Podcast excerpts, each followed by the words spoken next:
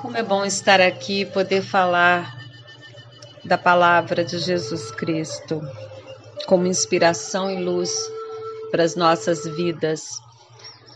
Hoje, nesse dia 3 de dezembro do ano de 2020. E assim vamos caminhando nesta quinta-feira para quase findar a primeira semana do mês de dezembro. Último mês deste ano de 2020, deste ano tão especial e ao mesmo tempo início do ano novo, porque estamos no tempo do advento. E hoje Mateus narra para nós, no capítulo 7, versículo 21, 24, 27, uma passagem bem conhecida por muitos de nós e que na sua metáfora, na sua comparação, a sua analogia, traz um ensinamento muito significativo para nós. E nós vamos fazer uma saudação para a palavra com o Salmo 117, 118. Bendito seja o que vem em nome do Senhor. Nem todo aquele que me diz Senhor, Senhor entrará no reino dos céus, mas sim aquele que faz a vontade de meu Pai, que está nos céus. Aquele, pois, que ouve estas minhas palavras e as põe em prática, é semelhante a um homem prudente, que edificou sua casa sobre a rocha.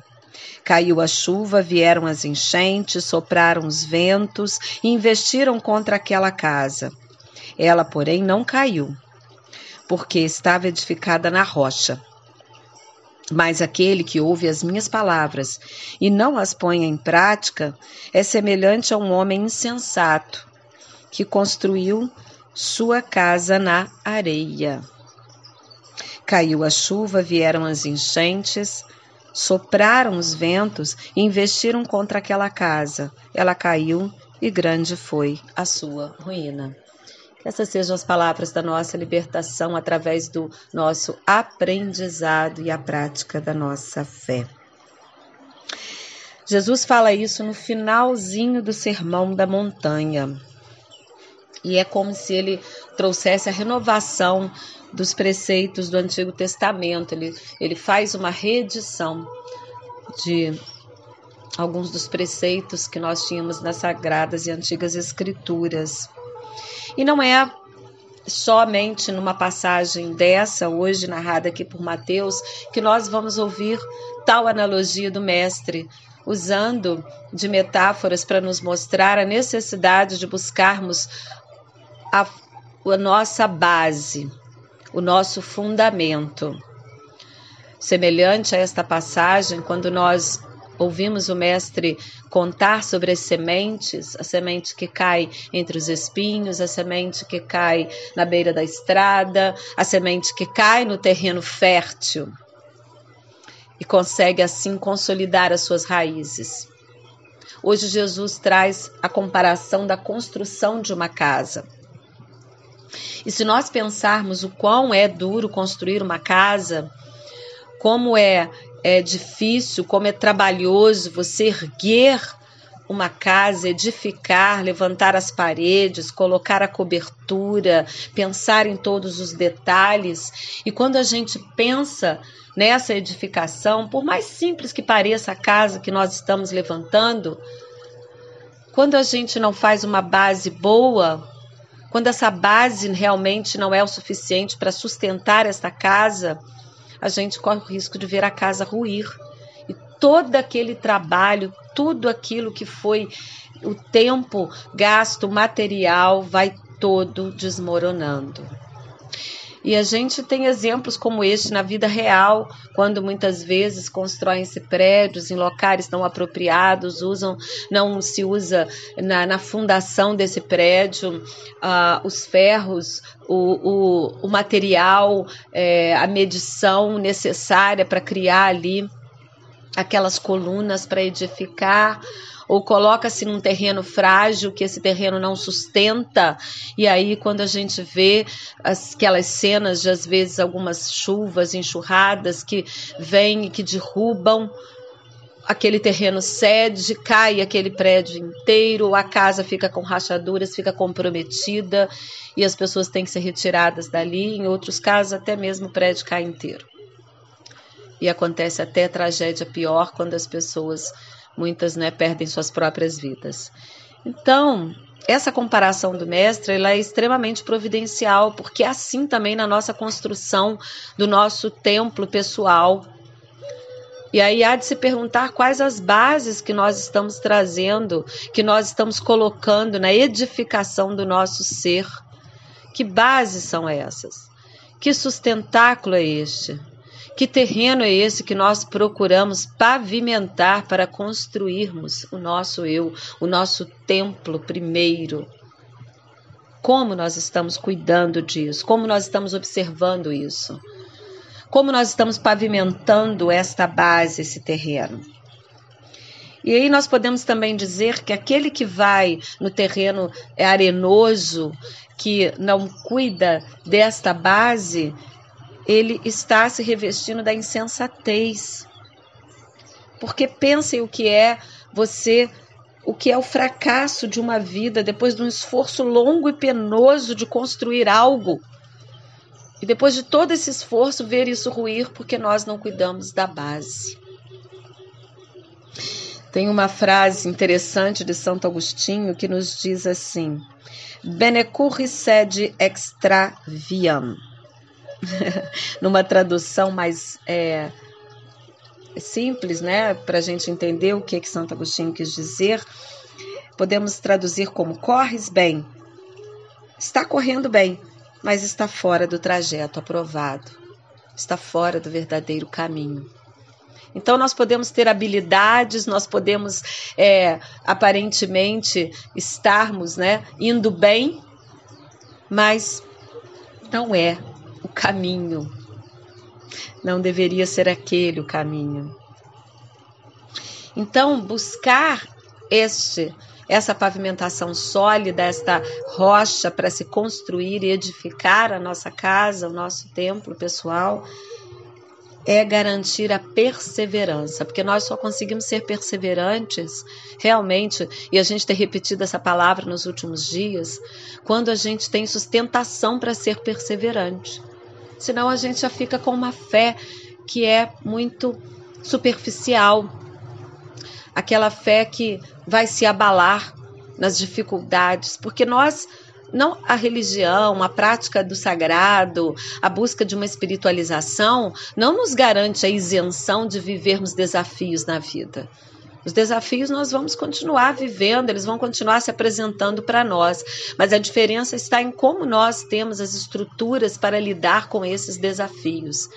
Então, para ser perseverante nas dificuldades, nós precisamos ter cuidado dessa base. Mas e se alguém perguntar assim, tá, e se a minha base foi frágil e agora eu tenho como sustentar? Tem. É possível. É possível sim encontrar os meios de melhorar a sustentação desta base, de garantir que a gente conserte aí, né, os nossos pilotis, a nossa sustentação.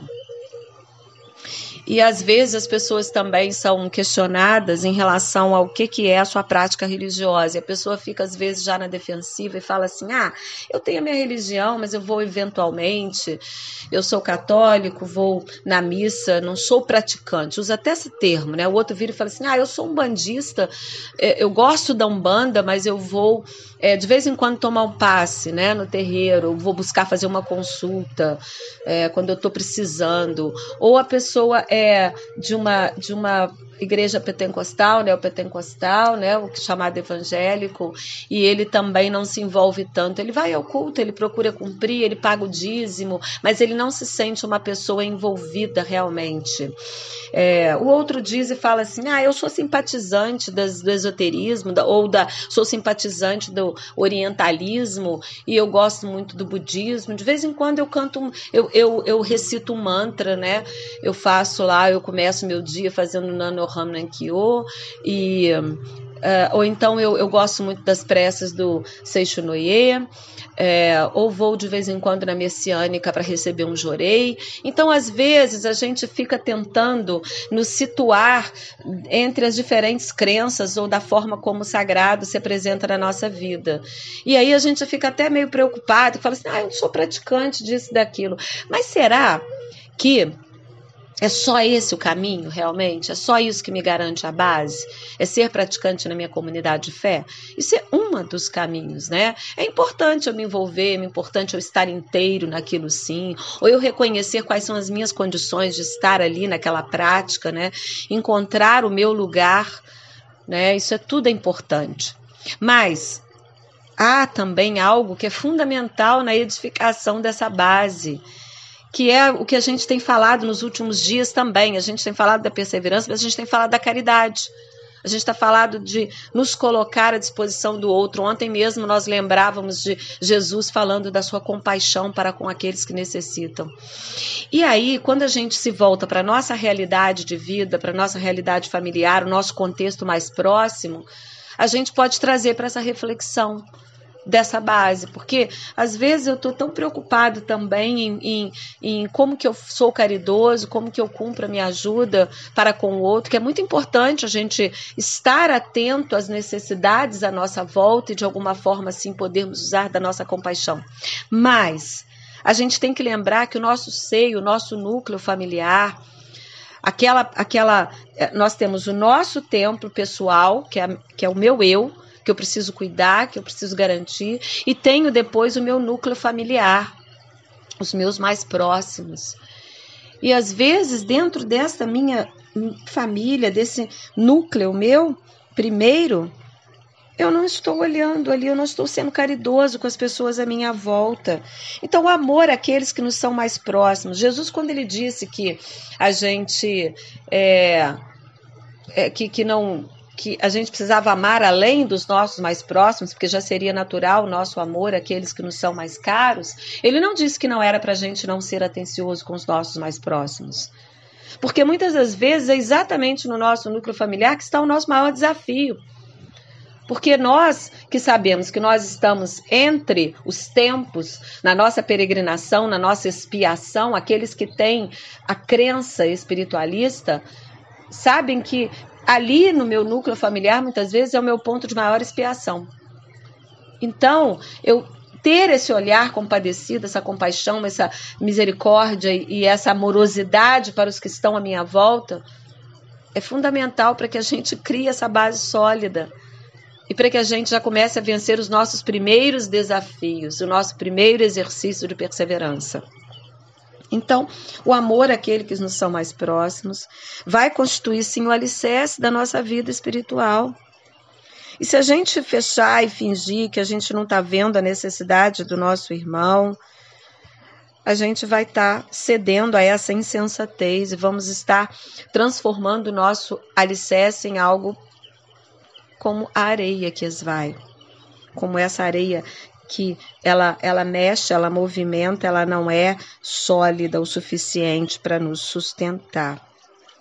Então, é muito importante que a gente busque qualquer outra coisa que a gente queira buscar, que a gente seja até mesmo aqueles que querem ser errantes na vida, mas a gente não descuide do nosso primeiro ninho, porque ali está parte das nossas bases, dos nossos alicerces da vida.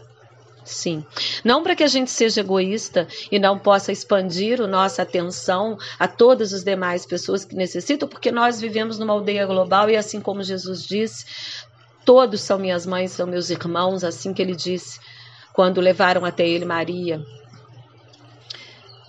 e João, e ele diz: Todos são meus irmãos, todos são minha família. Sim, somos uma única família, a família humana e nós em especial que somos crentes, que acreditamos, é, que aderimos ao amor crístico, nós fazemos parte da grande família cristã, nós somos os filhos do Cordeiro de Deus.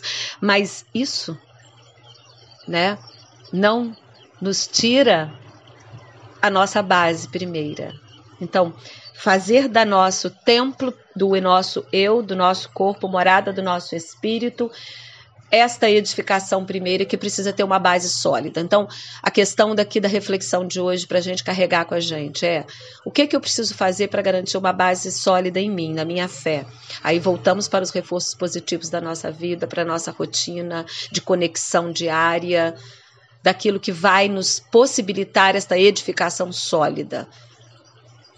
E o nosso núcleo familiar, os nossos mais próximos porque eles fazem parte dessa base. Porque se nós nascemos neste núcleo, se nos foi dado esse legado, nós temos ligação, conexão com essas pessoas e cabe-nos, em primeiro plano, viver esse desafio de conseguir garantir esta base. Então, assim nós vamos construindo a nossa perseverança. É isso. E concluindo a nossa reflexão, trazendo agora para uma outra é, analogia da cosmologia iorubana, como de vez em quando eu falo com vocês. Quando a gente lembra hoje o Oriente Sagrado, nessa quinta-feira, a gente também lembra da forte vibração do Orixá Xangô. E Xangô representa a pedra, a justiça. Ele é a balança, o símbolo dele, um dos símbolos é a balança. Então, a justa medida. Então, nós estamos na nossa família por um cumprimento de justiça, por algo que nós temos que espiar com essas pessoas, na nossa justa medida da nossa ação e reação. Daquilo que nós trouxemos como esse trajeto aprovado que Santo Agostinho fala para nós. Corre bem, mas procura correr no trajeto aprovado. Não fuja daqui do seu núcleo familiar. Não tente correr outro caminho, porque esse é o caminho primeiro que você tem que trilhar. Então, a justiça. E Xangô representa também a outra simbologia, a rocha, a pedra, representa a nossa cabeça. Então, essa cabeça forte, o ori forte, o nosso otá, o nosso fundamento. Então, a pedra elemental que faz toda a diferença e que nos garante a nossa fortaleza. Amém. Para quem é de Amém. Axé para quem é de Axé. Namastê, beijos e bênçãos.